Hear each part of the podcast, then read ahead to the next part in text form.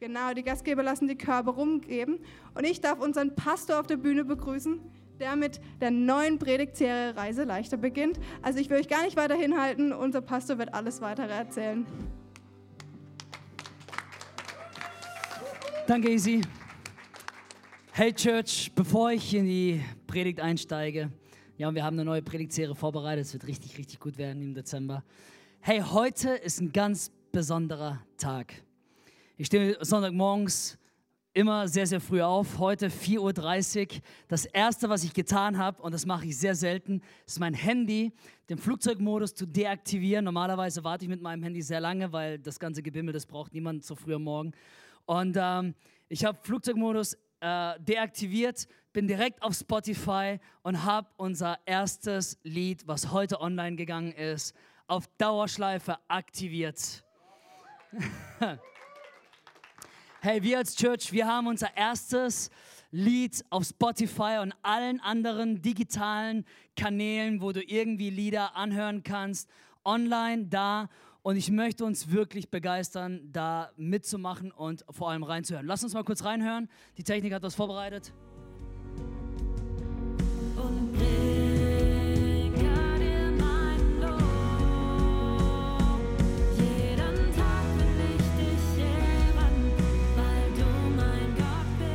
So, wer mehr hören will, der muss sich das online anhören.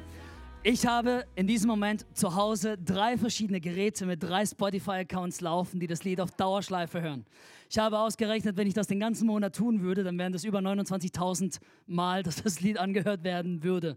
Theoretisch, um ehrlich zu sein, habe ich nicht ausgerechnet, sondern habe es ausrechnen lassen. Aber hey, ähm, es ist ein ganz besonderer Moment, weil man kann so sagen, okay, hey, wir haben jetzt ein Lied da und wenn ich mal Lust und Laune habe, dann höre ich mir das mal auf Spotify an oder auf iTunes oder wo auch immer du deine Musik anhörst. Hey, aber lass uns nicht vergessen, dass dieser Moment, an dem wir eine Stimme bekommen und diese Stimme auch nutzen können, dass wir von Gott etwas anvertraut bekommen, was großartig ist. Wir haben die Möglichkeit, das Wort Gottes auch durch Lieder nach draußen zu bringen. Und wir sind hier, um Licht und Salz zu sein. Lass uns alle gemeinsam dieses Projekt mittragen und sagen, hey, wir werden das Lied anhören, wir werden das Lied teilen, wir werden auf Instagram, Facebook, wo auch immer du sozial unterwegs bist, äh, es einfach Werbung für machen. Denn umso mehr Menschen dieses Lied anhören, umso mehr Menschen hören die Botschaft Gottes und werden einfach erreicht mit dem Evangelium. Und es ist nicht einfach nur, dass wir eine weitere Kirche sind, die irgendwie irgendwas online macht, sondern wir sind überzeugt davon, dass die Kirche Jesu Christi dafür da ist, um Hoffnung in diese Dunkelheit hineinzusprechen. Und das ist eins der Möglichkeiten. Ich war diesen November viel unterwegs, habe viele Kirchen gesehen und ich kann euch eins sagen, überall in Deutschland sind Kirchen am Aufstehen und am Großwerden und sie verbreiten diese Botschaft. Und ich sagte Debbie auf einer der Konferenzen, wo wir auf dem Rückweg waren, ich sagte zu ihr, ich freue mich, dass wir deutschen Kirchen endlich anfangen, unser eigenes Material zur Verfügung zu stellen, was qualitativ hochwertig ist, was Hoffnung spricht, was hineinspricht in diese Dunkelheit. Sonst waren wir immer so abhängig von Übersee und all die großen Bands, die dürfen wir weiterhin hören, erst wenn ihr das auf Dauerschleife gehört habt. Irgendwann mal erlaube ich euch wieder Bethel und Hillsong und was weiß ich zu hören. In diesem Moment gibt es Passion Worship. Such auf deinen Kanälen Passion Worship jeden Tag und hör dir einfach das Lied an und hör nicht auf damit. Bis ich es wieder sage. So in zwei, drei Monaten. okay, lass mich zum Wort Gottes kommen. Reise leichter. Ich habe ein Video dabei, darf ich nicht vergessen. Ich habe ein Video zum Einstieg, bevor ich weiter rede.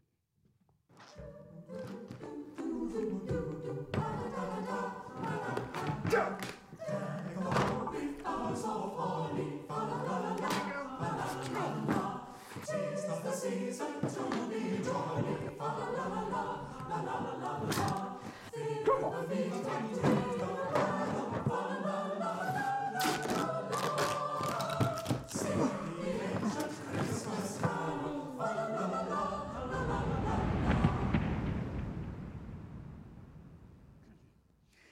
Reise leichter. Wenn wir in unseren Kalender hineinschauen, wenn du dein Smartphone entsperrst oder vielleicht auch deinen analogen Kalender und du reinguckst, all die Dinge, die da drin stehen, ist es gefüllt von Aktivitäten, ständig irgendwie auf der Achse zu sein. Ich muss auch hier was machen, muss auch da was machen. Ich habe hier einen Termin, dort einen Termin. Es ist gefüllt von Ablenkungen, all diese To-Dos und all das, was man noch gerne erledigen würde oder schaffen würde. Es ist gefüllt mit Verpflichtungen, Dinge, die du halt machen musst, weil man sie halt muss. Und ist da auch vielleicht ein bisschen Platz für Ruhe, wo du selber mal zur Ruhe kommen kannst, wo du selber mal reflektieren kannst? Schau mal in dein Büro hinein oder deinen Arbeitsplatz. Schau mal in dein Zuhause rein. Ist es gefüllt von Dingen, die uns ständig wieder erinnern, hey, da ist noch mehr zu tun, da ist noch mehr zu erledigen. Schaffe, schaffe Häusle bauen, aufräumen hier, bauen dort, renovieren hier. Und vor allem, schau mal in dein Herz rein. Wie gefüllt ist es von Dingen, die uns das Gefühl geben, dass das Leben einfach nur voller Stress ist und dass es manchmal eine Last ist, tatsächlich Tag für Tag hineinzugehen. Und spürst du auch diese Schwere, die manchmal einherkommt, indem wir einfach nur hier sind auf dieser Welt und halt versuchen zu leben? Ich kenne dieses Gefühl und ich habe auch schon im ersten Gottesdienst gesagt, in erster Linie predige ich in dieser Predigt zu mir selbst, weil ich selber davon ein Opfer werde. Ich wollte ein Bild euch zeigen von meinem Büro, aber habe dann beschlossen, euch es nicht zu zeigen, damit ihr nicht seht, wie katastrophal es wirklich aussieht. Am liebsten liebe ich mein Büro, wenn mein Schreibtisch komplett aufgeräumt ist. Ich habe so einen richtig schönen alten Schreibtisch, der ist mehrfach älter als ich bin. Und am liebsten hätte ich da nur meine Lampe draufstehen, mein Mac, mein Planer und meine Bibel. Super aufgeräumt, Total praktisch. Den Mac kann ich zurückschieben, kann meinen Planer nehmen. Ich plane tatsächlich viel noch analog. Ich liebe es, analog zu planen. Das ist meine Wunschvorstellung von meinem Schreibtisch. Die Realität sieht aber so aus, dass da ein Stapel voller Papiere liegt und allen möglichen, an Gedönse, an Kram. Ähm, und ich bin so eine Art Mensch, ich, flattern die Briefe rein und die Rechnungen, dieses ganze Gedöns, was man halt irgendwie ansammelt. Und dann nehme ich das in die Hand und sage, so, das muss ich jetzt irgendwie einräumen, einsortieren, aber manchmal weiß ich dann nicht genau, in welche Kategorie passt das, wie will ich emotional damit umgehen, ähm, wo soll ich das irgendwie, soll ich das jetzt einscannen oder kann ich das wegschmeißen oder muss ich das noch aufbewahren? Und dann lege ich diesen einen Brief halt auf die andere Seite von meinem Schreibtisch, denke, das werde ich morgen erledigen und dann muss morgen, dann denke ich, oder muss ich noch andere Sachen drauf machen, das will ich ja morgen erledigen. Ah, das war eigentlich heute, aber heute habe ich keine Zeit, also morgen. Und dann denke ich, nee, aber diesen einen Brief, den muss ich ja woanders hin machen, dann mache ich noch einen dritten Stapel in meinem Schreibtisch auf, während der eine immer größer wird. Und was dann passiert, wenn ich alle Hoffnung verloren habe, damit ich mich mal wieder gut fühle, nehme ich diesen ganzen Stapel, nehme alles Papier zusammen und stecke das in den Schrank. Und dann ist mein Schreibtisch wieder aufgeräumt. Das geht ganz schnell, fast so, fast so genial wie unter den Teppich kehren. Das Problem ist, ich habe jetzt eine Schublade in meinem Schreibtisch, was voll von Papierkram ist, was ich irgendwann mal erledigen sollte und anderen Sachen. Dann habe ich den Schrank hinter mir, wo ich ganz genau weiß, da ist dieses dunkle Fach, wo ich nicht mehr reinschauen möchte. Und da ist ein Haufen zu erledigen. Und mein Schreibtisch ist tatsächlich voll. Ich wollte eigentlich ein Bild zeigen, wie mein Schreibtisch normalerweise aussieht, aber der sieht halt eben nicht so aus, wie ich es gerne hätte. Von daher konnte ich euch kein Bild zeigen. Ich hätte es faken müssen.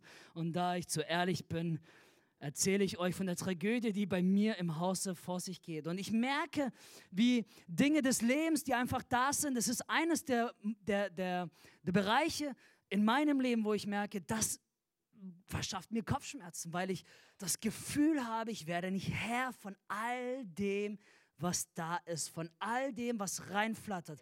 Irgendwie kann ich nicht schnell genug abarbeiten, so wie auf der anderen Seite Informationen, Rechnungen, Briefe, irgendwelche anderen Sachen reinkommen. Und jetzt werden wir uns vorbereiten auf die Weihnachtszeit. Das erste Advent ist nicht mehr viel, in vier Wochen ist schon Weihnachten. Ist es so, dass äh, normalerweise wir dazu tendieren, einfach noch mehr dazu zu laden? Die Weihnachtszeit ist eines der stressigsten Zeiten und als Pastor zur Weihnachtszeit einen Termin auszumachen, ist fast unmöglich, weil alle nur noch auf irgendwelchen Feiern unterwegs sind, am Shoppen sind, am Einkaufen sind und irgendwie halt alles vorbereiten. Wir gehen raus und wir kaufen Zeug und kaufen Geschenke für unsere Kinder, stecken so viel Gedanken rein und sagen, das ist, was mein Kind schon immer wollte, um am Schluss festzustellen, dass das Kind lieber mit der Schachtel spielt, als mit dem Inhalt, wo du dir so viele Gedanken gemacht hast. Dann nehmen sie den Karton und bauen daraus einen Roboter, stecken sie es irgendwie aus dem Kopf, schneiden Löcher aus und haben ihren Spaß. Und irgendwie der Inhalt ist gar nicht mehr da. Wir hatten die Serie Himmel und Hölle und wir sprachen einige Wochen über die Ewigkeit. Und ich möchte uns wieder daran erinnern, dass die Bibel ganz klar sagt, diese Welt ist nicht dein Zuhause. Diese Welt ist nicht dein Zuhause. In Philippa 3, Vers 20 heißt es, wir dagegen sind Bürger des Himmels und vom Himmel her erwarten wir auch unseren Retter, Jesus Christus, den Herrn. Diese Welt ist nicht dein Zuhause. Als Pastor habe ich ein bisschen das Vorrecht, dass ich reisen darf, dass ich entweder eingeladen werde zum Predigen in verschiedenen Orten oder dass ich Konferenzen besuche. Diesen Monat November bin ich 3200 Kilometer durch unser schönes Land gefahren, habe einige Kirchen besucht, war auf Konferenzen, habe Freundschaften vertieft und durfte so viel lernen, richtig großartig. Aber ich habe auch gelernt mit den Jahren, jetzt als Pastor, dass es sich lohnt, leichter zu reisen. Mein Motto ist, reise leichter. Wann immer es irgendwie geht, schaue ich, dass ich alles, was ich brauche, in einen kleinen Koffer bekomme, den ich hinter mir herziehen kann. Das macht richtig Spaß. Man ist schön flexibel, man ist wendig, man muss großartig nicht viel irgendwie an welchen Schlangen warten. Ähm, man kann das Ding einfach, weil es leicht ist, schnell hoch und runter heben. Man ist super schnell unterwegs und es ist einfach einfach. Ich musste, ich war diese Woche in München und musste, weil man in München einfach nirgendwo parken kann, relativ weit zum Hotel laufen und war ich froh, dass mein Koffer leicht ist dass ich leicht unterwegs war. Und ich habe gelernt, dass wenn ich leichter reise, dass die Reise leichter wird. Kennt ihr die Leute im Flugzeug, die dann ihre Koffer versuchen, da oben reinzuhieven? Und meistens sind es dann die Ladies, die so viel eingepackt haben und ihre Kraft, ihre physische Kraft langt eigentlich nicht aus, diesen Koffer da hochzuheben. Und du hast Angst, dass dir der Koffer auf den Kopf fällt und dir dabei das Knick bricht und du direkt zum Himmel befördert wirst. Kennt ihr das? Mein Koffer ist super einfach. Klappe auf, Koffer rein, Klappe zu, das Ding ist erledigt. Ich meine, ich bin auch super stark, aber das ist was anderes.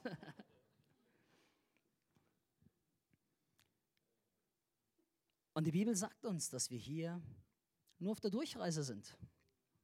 Dass diese Erde nicht unser Zuhause ist. Hier sind wir nicht zu Hause. Und wie cool ist es, wenn wir lernen, leichter zu reisen damit unsere Reise leichter wird, dass wir wendig bleiben in unserem Leben, dass wir keine unnötige Wartezeiten in Anspruch nehmen müssen, dass wir auch nicht mit Verlust rechnen möchten, äh, müssen und dass wir keine Schufterei haben, diese Köffer, diesen ganzen Ballast mitzunehmen, sondern einfach nur unser Leben nach vorne bringen können. Ich habe hier einen tollen Text gefunden in meiner Recherche und da heißt es folgendes. Ein Tourist durfte einmal in einem Kloster übernachten. Er war sehr erstaunt über die einfache spartanische Einrichtung der Zellen der Mönche und fragte sie, wo habt ihr denn all eure Sachen, eure Möbel und so? Habt ihr nicht mehr Einrichtungsgegenstände?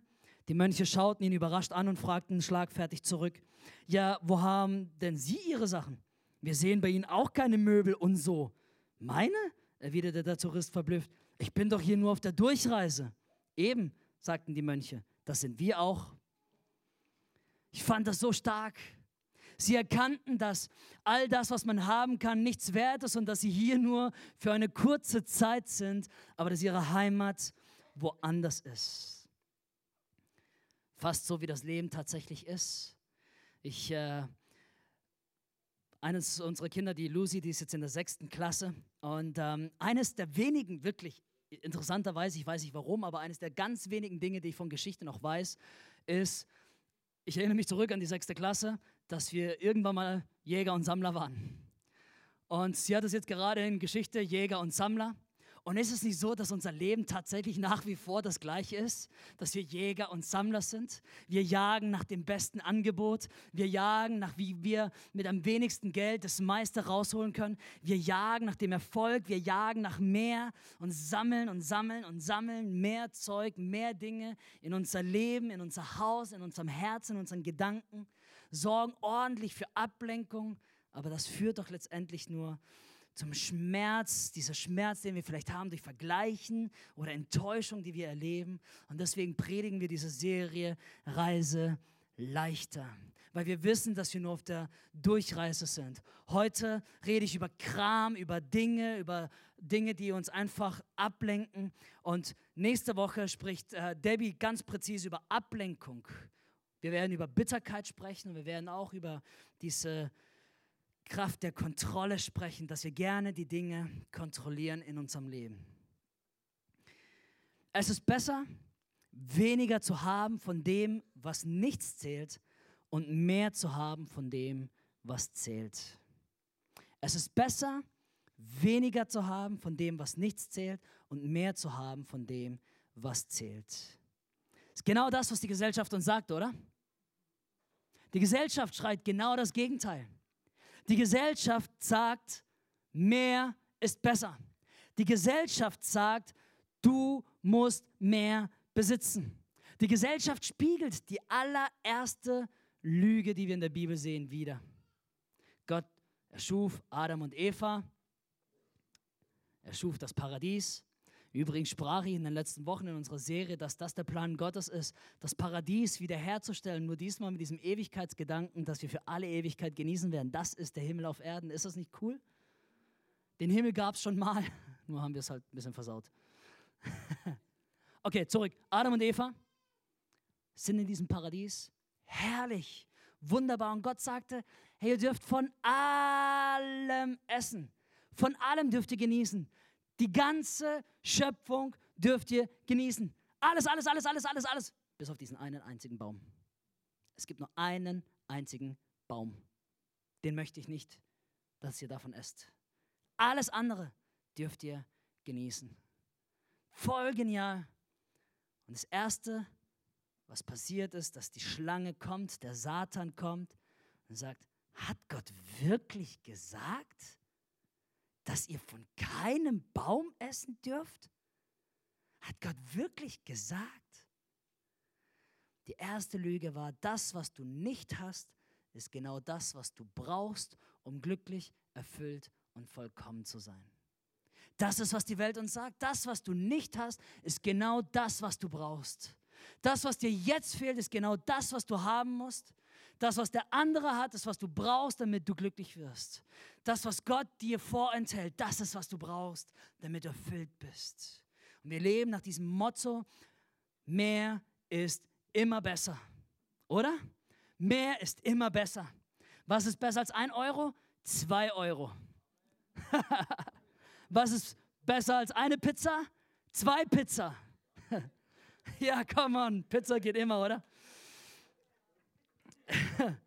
Ich äh, habe gestern Abend Pizza gemacht mit meinen kleinen Kindern und äh, durfte tatsächlich nur eine machen. Ansonsten hätte ich Ärger bekommen, dass wir heute keine Pizza mehr haben. Aber was besser als ein Urlaub im Jahr? Zwei Urlaube sind deutlich besser, oder?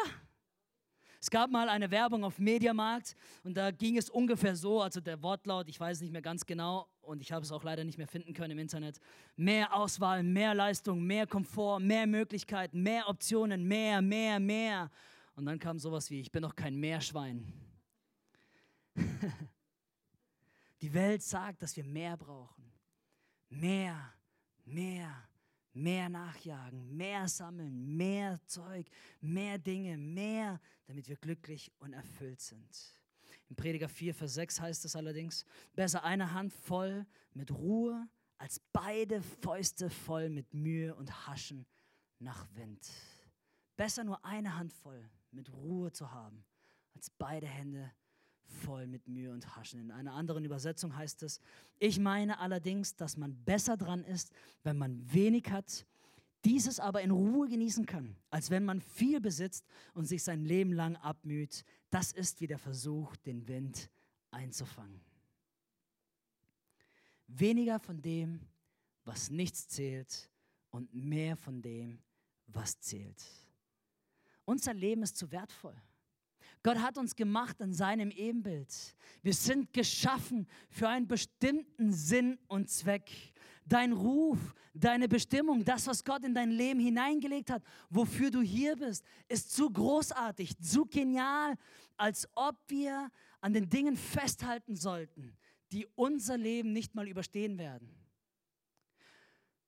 Wir haben ein viel zu großes Leben, einen viel zu großen Auftrag, als ob wir die ganze Zeit nach Dingen haschen und suchen, die unser Leben nicht überstehen. In Lukas 12, Vers 15 heißt es, nehmt euch in Acht. Nimm dich in Acht. Nimm dich in Acht, dass du nicht in die Steckdose fasst, denn du wirst definitiv einen Elektroschock kriegen. Und das tut weh. Ich habe schon erlebt und das ist echt ätzendes Gefühl.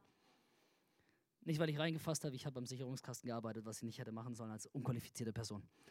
Dafür gibt es andere Leute, die wissen, wo man hinfassen soll und wo nicht. Nimm dich in Acht, dass du nicht bei Rot über die Straße läufst. Es könnte sein, dass dich jemand übersieht und du überfahren wirst. Nimm dich in Acht, dass du, keine Ahnung, nichts Blödes machst. Normalerweise sagen wir so etwas, wenn wir Leute warnen wollen. Und hier heißt es dann in Lukas 12, nehmt euch in Acht, hütet euch vor aller Habgier. Denn das Leben eines Menschen hängt nicht von seinem Wohlstand ab. Die Bibel warnt uns und sagt, hey, nimm dich in Acht vor der Habgier. Nimm dich in Acht vor diesem Haschen nach Wind. Nimm dich in Acht, das ist gefährlich für dein Leben. Pass auf dich auf. Pass darauf auf, dass du nicht immer mehr möchtest.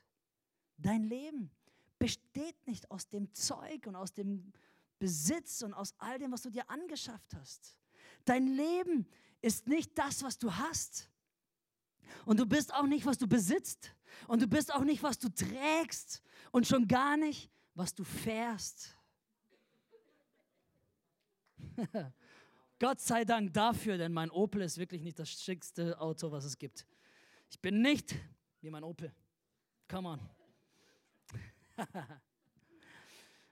was, was ist, wenn wir ganz ehrlich ist, sind, was ist, wenn, wenn all dieses Zeug wenn all das, wonach wir als jagen, wenn all das, was wir immer wieder uns leisten wollen und immer wieder denken, hey, das brauche ich, das brauche ich, was ist, wenn all dieses Zeug uns das Leben raubt, was wir eigentlich gerne hätten?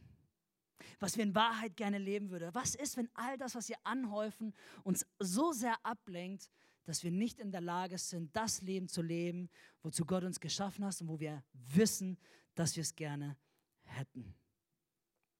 Mein Titel heute heißt Weniger ist mehr. Und ähm, ich habe drei Punkte mitgebracht. Das erste ist Entrümpeln. Entrümple dein Leben. Schmeiß Sachen weg, als ob dein Leben davon abhängt. Und es tut es auch. Schmeiß Dinge weg. Gib Dinge weg. Dein Leben besteht nicht aus der Fülle von all dem, was du dir anhäufst. Weggeben, entrümpeln, dafür sorgen, dass man leichter unterwegs ist. Nicht nur entrümpeln, sondern wirklich förmlich enteignen. Dass man sagt, ich nehme den Besitztum mir selbst weg und gebe es weg. Ich enteigne mich selbst, dass diese eine Sache, dieses, diese eine Vase, dieses eine T-Shirt oder was auch immer es ist, dass es nicht mehr mir gehört und ich gebe es weg. Weniger besitzen ist besser als mehr zu organisieren. Umso mehr wir kaufen, umso mehr wir anhäufen, umso mehr Boxen, Kisten, Labels und Ideen und Strategien und Ordnungssysteme brauchen wir, damit wir einen Überblick behalten. Weniger, besser, äh, weniger besitzen ist besser als mehr organisieren was wir als Team Schürch, was meine Frau und ich machen, mehr meine Frau als ich, sie ist da deutlich besser als ich, ist, dass wir einmal im Jahr eine Großentrümpelungsaktion machen. Und was sie macht ist, sie geht in unserem ganzen Haus, und das ist relativ groß, in jedem Zimmer durch, auch mein Büro wird nicht gewahrt davor, aber meine Funbox, diese Schattenseiten fasst sie nicht an. Ich sollte sie mal daran lassen. Na, nächste Woche, äh, nächstes Jahr oder so. Also einmal im Jahr, normalerweise in den Sommerferien, wenn die Kinder da sind und nicht wegrennen können, gehen wir von Raum zu Raum und wir entrümpeln ganz bewusst. Und wir schauen jedes Zimmer an und schauen, wo können wir Sachen weggeben? Was können wir loswerden? Die Kinder müssen Teile ihrer Spielsachen hergeben. Wir müssen Teile unserer Kleider oder anderes Zeug, was wir nicht brauchen, weggeben. Und wir machen das ganz bewusst und Debbie ist so großartig darin, zu sagen, hey, wir wollen einmal im Jahr unser Gepäck ein bisschen leichter machen. Wir wollen wieder ein bisschen mehr atmen können. Wir wollen wieder weniger Zeug haben und wir wollen es weggeben. In Matthäus 19 lesen wir eine ganz interessante Geschichte von diesem reichen Jüngling, heißt es. Und die Bibel zeigt uns, dass dieser Jüngling alles hatte, was er brauchte. Er war wohlhabend, er war aber auch ein richtig gescheiter Mensch, also er war echt gut drauf. Er fragte Jesus, ja, was soll ich denn so tun? Und Jesus sagte, ja, halte alle Gebote. Und er sagte, puh, ich bin reich und ich bin so gut, dass ich wirklich mich an alles halte. Das ist richtig toll, ja. Aber interessant ist, er muss wohl gewusst haben, dass da noch etwas im Busch steckt. Weil, obwohl er ja wusste, dass er sich an alles hält, was man so sagt, was man sich halten soll, hat er trotzdem nochmal nachgefragt. Er hat gesagt, ja, was muss ich denn tun, um das ewige Leben zu bekommen? Um das ewige Leben zu haben. Er wusste, dass einfach nur irgendwas zu tun nicht das Einzige war. Und als er nach dem ewigen Leben fragte, sagte Jesus ja dann, ganz einfach, verkauf alles. Einfach alles. Verkauf alles, gib es den Armen und folge mir nach und du wirst dir Schätze im Himmel ansammeln. Und was Jesus sagte ist, weniger von dem, was nicht zählt, aber mehr von dem, was zählt. Und wir lesen dann in Vers 22, Kapitel 19, als der junge Mann das hörte, ging er traurig weg, denn er hatte ein großes Vermögen. Du weißt nie, was für Götzen du hast, bis Jesus dich bittet, sie herzugeben. Es kann sein, dass du sagst, ja, das ist kein Problem. Und was ist, wenn jetzt in diesem Moment Jesus sagt, hey, ich hätte gern, dass du diese Vase von Tante Erna weggibst? Und du sagst, nee, das kann ich nicht tun. Das kann ich wirklich nicht tun. Also das war ein Geschenk von Tante Erna damals, 1956. Das waren die Zeiten, als wir im Wiederaufbau waren und alles war so arm und die hat alles gegeben, damit ich diese kleine Vase haben kann. Ich kann das nicht weggeben. Vielleicht sind es andere Dinge, vielleicht sind es die Schattenseiten in deinem Leben, irgendwas, was in deinem Regal steht, irgendwas, was in deinem Herzen ist, irgendwas, wo du gesagt hast, das kann ich nicht weggeben. Vielleicht erleben wir das oft, dass wir traurig weggehen, wenn Jesus sagt, ich hätte gern, dass du leichter unterwegs bist und du solltest das weggeben. Du solltest aufhören, daran festzuhalten, an dieser Sache, an dem, was wäre, wenn Jesus uns bittet, irgendwas ganz Krasses herzugeben, was uns vielleicht ganz, ganz wichtig ist. Du weißt nie, was für Götzen du hast, bis Jesus dich bittet, sie herzugeben. Und es ist nicht falsch, Dinge zu besitzen. Nirgendwo in der Bibel wird gesagt, dass es falsch ist, Dinge zu besitzen. Nirgendwo steht es, dass wir uns Sachen nicht kaufen können oder Sachen nicht leisten sollten.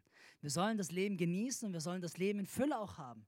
Es ist in Ordnung, Dinge zu haben, sofern sie nicht dich besitzen. Die Bibel hat nichts gegen Besitz, sofern sie nicht dich besitzen. Was hast du also in deinem Leben, was dich komplett ablenkt? Was hast du in deinem Leben, was deine Beziehungen kaputt macht und du weißt ganz genau, diese eine Sache müsste ich loswerden, damit meine Beziehungen besser ist? Was ist es, was dich, was dich ablenkt und du sagst, wenn ich das weggeben könnte, dann könnte ich meinem Ruf Gottes mehr folgen? Schmeiß es raus, gib es weg, sorge für ein leichtes Gepäck in deiner Durchreise hier auf dieser Erde. Es gibt zwei Gründe, warum wir an Dingen festhalten, an dem ganzen Kram, was wir anhäufen, an die alten Kassetten. Wer hat noch Kassetten zu Hause? Also ich habe ich hab keine Kassetten mehr, glaube ich. Wer hat VHS? Wer kennt noch die gute alte VHS? Ja. Also ich bin tatsächlich erst so danach geboren. Also ich weiß noch, so das ein oder andere Mal habe ich mit einigen Freunden noch VHS-Videokassetten angeschaut, aber es war nicht mehr so viel in meinem Leben. Ich bin schon die DVD-Generation. Dieses ganze Zeug, was in deinen Schubladen ist, in deinen Schränken verstaubt, all das, die Hosen, die wir nicht mehr tragen, den Pulli, der, den wir nicht weggeben wollen. Ich habe sogar zu Hause in unserer Waschkammer, das sehe ich jedes Mal, wenn ich durch die Waschkammer gehe, da hängt mein Outfit, das ich anhatte, als mein Bruder, mein ältester Bruder geheiratet hat. Das ist so ein kleines, äh, kleiner Anzug halt, ne, für Kinder halt. Das war 1998, als mein Bruder geheiratet hat. Das war vor 21 Jahren. Da war ich, ähm, ich will rechnen, wie viel, 13 Jahre alt oder so, oder 12. Ähm, das Ding ist so klein, das, aber das hängt da. Das, ja, man weiß ja nicht, ich meine, das könnte ja irgendwann mal irgendwie jemand gebrauchen oder so. Das ist ganz wichtig, dass es da hängt und weil vielleicht wollen ja meine Kinder es mal haben. Und ich glaube, dass wir Angst haben, Dinge herzugeben, weil wir immer wieder denken, hey, das könnte ich gebrauchen. Und ich weiß, da gibt es Murphy's Law. Du hebst etwas zehn Jahre auf, schmeißt es weg und am nächsten Tag brauchst du es. Kennt ihr das? Ist egal, schmeiß es trotzdem weg. Wir haben Angst, weil wir denken, hey, wir könnten das noch gebrauchen oder vielleicht ähm, wollen deine Kinder irgendwann mal was davon haben oder vielleicht kennst du irgendjemanden mal, irgendwann mal, der das gebrauchen könnte und dann hast du es genau für diesen Moment aufbewahrt. Ähm, du möchtest es auch nicht verschwenden. Ich meine, das ist ja auch eine gute Tugend, dass wir sagen, wir wollen die Sachen nicht einfach wegschmeißen, sondern wir wollen ja das Beste daraus holen. Ich glaube, dass es andere Mal, mal auch Sentimentalität ist, dass Erinnerungen dran hängen. Hey, das war ein Geschenk, das hat mir jemand mal wirklich gegeben und das hat, das hat so in mein Leben hineingesprochen. Oh, schau mal, wir heben hier Dinge auf von unserem ersten Kind und oh, guck mal, das ist ja so süß, das war seine erste Rassel und sowieso und hast nicht gesehen. Und das hebst du alles auf, weil Erinnerungen und deine deine Gefühle und Emotionen dranhängen. Wir versuchen als Familie, so gut es geht, nach dem Motto zu leben, wir kaufen was und wir geben was. Das heißt, wenn ich einen Pulli kaufe, gebe ich einen Pulli weg. Wenn ich eine Hose kaufe, gebe ich eine Hose weg. Wenn wir Spielsachen kaufen, versuchen wir etwas auch wegzugeben. Mit den Kindern muss man immer ein bisschen verhandeln und gucken, ob das auch geht. Aber wir versuchen, so gut es geht, so zu leben. Und ganz ehrlich, alles, was du ein Jahr lang nicht mehr gebraucht hast, raus damit. Raus damit. Einfach weg damit. Gebe es weg. Kennt ihr Marie Kondo? Auf Netflix hat sie so ihre eigene kleine Serie laufen und sie sagt ja immer, das ist Spark Joy. ja? Entfacht das etwas in dir? Bringt es dich zum Prickeln? Wenn du einen Gegenstand in die Hand nimmst und du, wie sie das dann sagt, und du schließt die Augen und du hebst es fest, spürst du irgendwie was Besonderes in diesem Moment? Wenn nicht, weg damit. die Frau ist echt krass und radikal und irgendwie bisschen komisch, aber sie macht einen guten Job in dem, was sie macht. Ne? Und sie selber sagt, hey, wenn du, wenn du etwas in der Hand hast und es bringt dir keine Freude mehr und es bringt keine Gefühle mehr, dann sag danke, du hast deine Bestimmung erfüllt und gib es weg. Ich finde es auch gut, dass wir nicht einfach nur kopflos jetzt anfangen, Sachen wegzuschmeißen, weil das meiste, was wir haben, hatte irgendwann mal eine Bestimmung, hatte irgendwann mal einen Sinn. Wir haben es uns irgendwann mal geleistet, weil wir dachten, es bringt uns weiter oder was auch immer. Lass uns die Sachen in die Hand nehmen und sagen, hey, danke, du hast deine Bestimmung erfüllt, aber ich gebe dich jetzt weiter. Ich werde dich jetzt in meinem Leben los und gebe es weg. Wir können übrigens Dinge wirklich weggeben. Es muss nicht alles im Müll landen, weil nicht immer alles, was wir weggeben wollen, ist schlecht oder alt oder gammelig oder kaputt oder sonst was. Wir als Familie, wir geben das meiste, was wir weggeben, tatsächlich weg. Und wir spenden es an Organisationen, die damit was anfangen können. In Offenburg gibt es den PVD und es gibt auch, glaube ich, noch ein, zwei andere Organisationen. Wir geben es weg und wir sagen, hey, wir wollen, dass es weiterhin jemandem dient, weil es viele Menschen gibt, die damit was anfangen können und die eben nicht immer alles neu kaufen können. Sofern es natürlich gut erhalten ist und zu gebrauchen ist und noch, also ihr wisst ja, mit Verstand Sachen weggeben. Zweitens, kaufe weniger. 9% der deutschen Bundesbürger sind kaufsüchtig. 23% der Bundesbürger sind stark gefährdet, kaufsüchtig zu werden oder haben immer wieder mal direkt damit zu tun. Und man geht davon aus, dass die restlichen grob 70 Prozent gerne einkaufen, um sich selbst zu belohnen. das habe ich mir verdient, ich gehe jetzt mal shoppen. ne? Das ist doch so toll. Und wir kaufen ein aus verschiedenen Gründen. Wir kaufen ein, weil wir flüchten wollen. Manche gehen so Kaufrausch gehen, weil irgendwie gerade eine schlechte Nachricht ist. Also lass uns mal Frust shoppen gehen. Oder ähm, viele wollen einfach nur einkaufen, weil sie halt unterhalten werden wollen. Hey, das ist so toll und ich kann neue Sachen ausprobieren und ich kriege das neueste Gadget und das neueste Telefon und was auch immer. Ah, das Gefühl zu haben, ich bin immer up to date. Das Gefühl von Bedeutung. Gerade Klamotten machen das oft mit dir. Du kaufst was Neues ein und denkst so, huh, sieht ja richtig gut aus. Hey, außerdem, es war ein richtig guter Deal. Ey, ich meine, Black Friday liegt hinter uns, Cyber Monday liegt morgen vor uns und am Tuesday gibt es dann Privatinsolvenz Tuesday. Hä? Den hat mir jemand in der Pause gesagt, den fand ich gut. Nach Black Friday und Cyber Monday kommt Privatinsolvenz Tuesday. und dann kaufen wir Dinge, die wir nicht brauchen, mit Geld, das wir nicht haben, um Menschen zu beeindrucken, die wir nicht mal mögen. An eurem Gelächter weiß ich, dass ich euch erwischt habe. Kleiner Tipp, was finanziellen Segen bringt, ist 10, 10, 80. Sagt mal 10, 10, 80. So ein kleiner Sondertipp, der passt eigentlich weniger hier in diese Message, aber ich habe den mit reingebaut. Gib 10%, spare 10% und lebe mit dem Rest.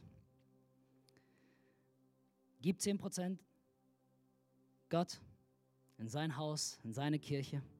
Spare 10% für Investitionen, für deinen Urlaub oder was auch immer. Oder für als Emergency Fund, als Notgroschen. Und leb mit dem Rest. Und alles, was in diese 80% nicht reinpasst, solltest du dir auch nicht leisten. So leben wir, so gut es geht als Familie. Und die Bibel sagt, besser, ich habe nur eine Handvoll, aber mit Ruhe, als beide Fäuste voll mit Mühe und Haschen nach Wind. Wir haben Netflix gekündigt, gerade diesen Monat, weil wir festgestellt haben, dass Dinge uns besitzt, besessen haben und dass wir Schwierigkeiten hatten. Wir haben lange diskutiert über Netflix hin und her und wir diskutieren nach wie vor noch über Netflix, ob das jetzt gut ist oder nicht. Und wir sind uns irgendwie einig, dass wir kein Netflix mehr haben wollen, aber irgendwie sind wir fest davon überzeugt, dass es eigentlich ganz cool ist, aber irgendwie auch nicht. Und wir sind immer noch am Diskutieren, aber wir haben es gekündigt. Am 13. November läuft es aus und dann werden wir mal sehen, was passiert bei Team Schürch. dann werden wir mal sehen, wie wir überleben werden oder auch nicht. Wir haben unnötige Versicherungen gekündigt. Und wir sind wieder dran gegangen und haben gesagt, hey, wir wollen uns wieder fokussieren. Wir wollen wieder gucken, dass wir sorgfältiger werden mit dem Einkaufsverhalten, sorgfältiger werden und immer wieder die Frage stellen, ist das wirklich nötig? Ich selber, ich bin ehrlich, ich habe eine riesengroße Wunschliste auf meinem Telefon. Dinge, die ich sehe, die ich gerne hätte. Und die Liste wird immer größer. Aber ich mache es so, dass ich mir große Ziele stecke, die ich zuerst erreichen muss, bevor ich überhaupt daran denke, mir etwas zu kaufen. Es gibt da so einen Messerschleifer, den ich mir wünsche. Ein simpler Messerschleifer. Aber ich habe den gesehen und ich fand den toll. Und den möchte ich haben. Weil der ist nicht so wie Ferdis Messerschleifer, wo man alles kaputt machen kann mit so einem Schleifstein. Und wenn man das falsch macht, dann ist das Messer danach mehr kaputt als sonst was. Das ist dein Ding. Mein Messerschleifer ist total einfach musste einfach nur so ein Ding hin und her rollen, ist perfekt in dem 15-Grad-Winkel. Läuft. Mein Ding. Außerdem ist es lokal aus dem Schwarzwald. Super. Ich unterstütze die lokale Wirtschaft. Aber ich habe mir ein Ziel gesteckt. Ich hatte das Ziel, dass ich zwölf Bücher in diesem Jahr lesen muss, damit ich überhaupt in Erwägung ziehen kann, mir diesen Messerschleifer zu holen. Und dann war ich im Mai schon fertig mit zwölf Büchern und dachte, ja, das war ja so einfach. Also habe ich das Ziel auf 20 hochgemacht, habe gesagt, also 20 Bücher. Ne? Ich meine, habe mir so ein bisschen, ich dachte schon, ich habe das erste Ziel erreicht, jetzt muss ich ja nicht gleich verdoppeln, ne? man muss ja nicht übertreiben. So, jetzt ist Dezember, ich bin bei 18 Büchern und ich bin nicht sicher, ob ich die letzten zwei noch hinkriege in diesem Monat. Und dann ist, ist immer noch nicht sicher, ob ich das Ding kaufen werde. Aber ich stecke mir Ziele, weil ich sage, hey, ich möchte nicht einfach ein sinnloses Konsumverhalten. Natürlich könnte man sofort kaufen. Wir leben in einem Zeitalter, dass ich das Ding mir gleich leisten könnte irgendwie. Aber es macht was mit mir, wenn ich darauf hinarbeite, wenn ich weiß, hey, ich muss dafür besser werden. Ich muss dafür irgendwie an meinem Charakter arbeiten, an meinem Wissen arbeiten, an meinem Herz arbeiten, damit ich das hinkriege. Herr, und letztendlich, jetzt in dieser Weihnachtszeit, wir gehen raus und shoppen und shoppen und kaufen und kaufen und kaufen. Und wir ich bin überzeugt davon, dass es sich lohnt, weniger Geschenke zu kaufen, aber dafür mehr Zeit zu haben, für bedeutungsvolle Zeit mit den Menschen, die dir lieb sind. Gerade wenn du Vater oder Mutter bist und du hast Kinder, deine Kinder werden sich nicht erinnern, was für ein Handy sie 2019 bekommen haben. Aber sie werden sich erinnern, ob sie geliebt worden sind, ob sie einfach mal auf den Schoß genommen worden sind, ob sie einfach mal gehört worden sind. Oder warst du die ganze Zeit, was erzählst du? Stress in der Schule ist egal. Hey, schau mal hier, Black Friday. Hey, wir könnten dir hier eine neue Puppe kaufen. Die ist viel, viel cooler. Was? Gemobbt? Ist egal, ist egal. Komm her, komm her, komm her. Komm, wir klicken jetzt auf Kaufen. Das wird dir Freude geben. Die Leute erinnern sich nicht an das. Die Leute erinnern sich, was für ein Gefühl sie hatten in deiner Gegenwart. Drittens, gib mehr. 1. Timotheus 6, 6, Vers 17 und 19 bis 19 heißt es, den Reichen musst du einschärfen, sich nichts auf ihren irdischen Besitz einzubilden. Übrigens spricht hier die Bibel uns an. Die Reichen sind nicht die, wie wir für reich halten, die Millionäre, Milliardäre und so weiter. Die Reichen waren die Menschen, die für sich selbst sorgen konnten. Hey, wenn du ein Dach über dem Kopf hast, wenn du ein warmes Essen hast jeden Tag, wenn du sogar noch aussuchen kannst, was für ein warmes Essen es ist jeden Tag, und du dann die Reste noch wegschmeißen musst, weil es zu viel war, und du hast sowieso schon zu viel gegessen der Rettungsring wird immer größer, gehörst du zu den absolut reichsten Menschen auf dieser Erde. Viel reicher als die meisten Menschen. Wir werden angesprochen hier. Dass sie sich nichts auf ihren irdischen Besitz einzubilden und sich nicht auf etwas so Unseres, Unsicheres wie den Reichtum zu verlassen. Sie sollen vielmehr auf Gott hoffen. Denn er ist es, der uns mit allem Reich beschenkt, damit wir es genießen können. Sie sollen mehr kaufen, mehr anhäufen, mehr sammeln, öfter auf Amazon kaufen, Black Friday und Cyber Monday nutzen. Und sie sollen bessere Geschäfte machen und sie sollen mehr Besitz haben, bessere Autos fahren, größere Häuser haben, danach mehrere größere Häuser. Nee, das steht da nicht. Sie sollen Gutes tun und gern von ihrem Reichtum abgeben, um anderen zu helfen. So werden sie wirklich reich sein und sich ein gutes Fundament für die Zukunft schaffen, um das wahre Leben zu gewinnen. Die Welt ist nicht dein Zuhause. Reise leichter bedeutet, dass wir das, den Himmel im, im Blick haben und dass das unser Ziel ist. Sammelst du auf Erden, was du nicht behalten kannst, oder investierst du in den Himmel, was du nie verlieren kannst? Hat dich schon jemals inspiriert, wenn einer der ganz Reichen sagt, hey, schau mal, hier ist mein Ferrari, jetzt habe ich das Ding noch komplett vergolden lassen. Ist das nicht geil? Ey, das Ding ist jetzt voll aus Gold. Hat, hat das schon irgendjemand mal inspiriert? Hat dich das inspiriert? Hast du gedacht, hey, voll der gute Typ. Mann, ist das toll. Hey, sein Ferrari ist aus Gold. Das macht einen riesen Unterschied für die Menschheit. Hey, das, das, das, das bringt mich voll weiter und all die anderen bringen es auch voll weiter, dass sein Ferrari jetzt halt glänzt und aus Gold ist. Hat dich das schon irgendwann mal weitergebracht, dass irgendjemand zu dir kam und gesagt, hey, schau mal, ich habe das neueste iPhone, das ist so toll, dieses Ding. Aber dabei dich komplett nebenbei stehen lässt? Hat dich schon mal inspiriert, wenn irgendjemand mit seinem Besitz mit seinem Reichtum, mit seiner neuesten Errungenschaft. Hat dich das schon mal inspiriert? Ich glaube nicht, aber Geschichten von Großzügigkeit inspirieren immer. Wenn jemand sagt, hey, ich habe verzichtet auf etwas, wir als Familie haben verzichtet auf etwas, überleg mal, was passieren würde, wenn du sagst, hey Kinder, es gibt dieses Jahr keine Geschenke, aber dafür nehmen wir uns ein Compassion Kind. Das inspiriert.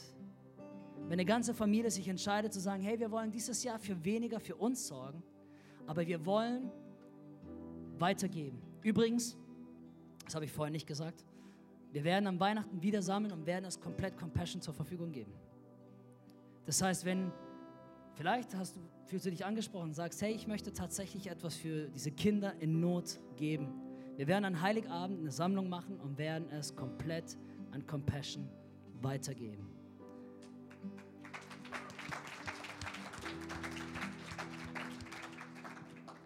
Vielleicht investierst du in das Reich Gottes, vielleicht siehst du deinen Nachbarn, vielleicht gibst du deine Sachen weg und segnest eine Familie, die weniger hat. Das macht einen Eindruck. Das inspiriert Menschen.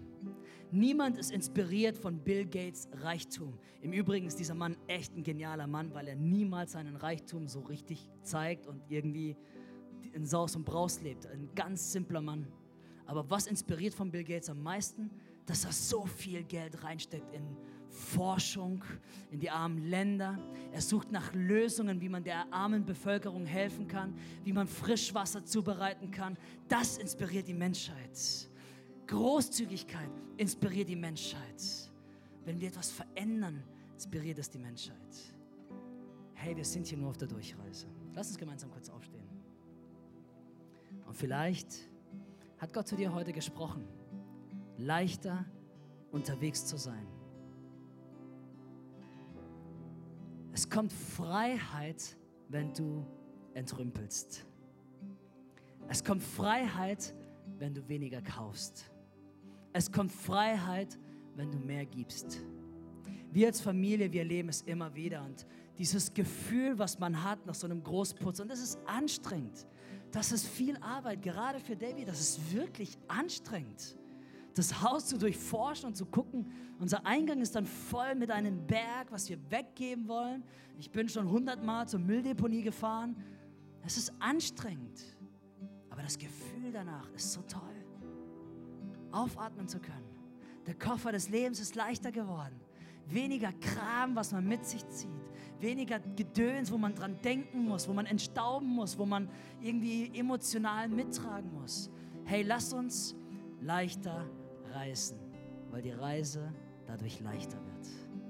Unsere Durchreise auf dieser Erde ist hier, damit wir das tun, was Gott von uns möchte. Dass wir so leben, wie er es sich gewünscht hat. Und dein Leben ist zu gut. Dein Ruf zu groß, als ob wir es vergeuden, an Dingen festzuhalten. Herr, so danke ich dir, dass du in diesem Moment zu uns sprichst. Herr, zeig uns die Schränke, zeig uns die Schubladen, zeig uns die Dinge, die wir weggeben sollen. Herr, sorge dafür, dass wir leichter reisen, dass wir aufatmen können, dass wir nicht mehr festhalten an Dingen, dass wir merken und lernen, dass Besitz nichts Schlechtes ist, sofern es uns nicht besitzt. Herr, ich bete, dass wir heute aufatmen können und da, wo Menschen festhalten an Dingen, dass sie frei werden können, dass ihr Gepäck von ihren Schultern genommen wird und dass sie wissen, dass es in deinem Sinne ist, leichter unterwegs zu sein. Herr, offenbare uns immer mehr diese Dimension, dass wir nicht geschaffen sind für diese Erde, sondern für die Ewigkeit mit dir. Und dass wir wissen und dass wir bekennen, dass wir auf der Durchreise sind und dass wir hier sind für einen ganz bestimmten Zweck und eine Bestimmung, Herr. In deinem wunderbaren Namen. Amen. Amen. Sehr cool. Hat euch das geholfen?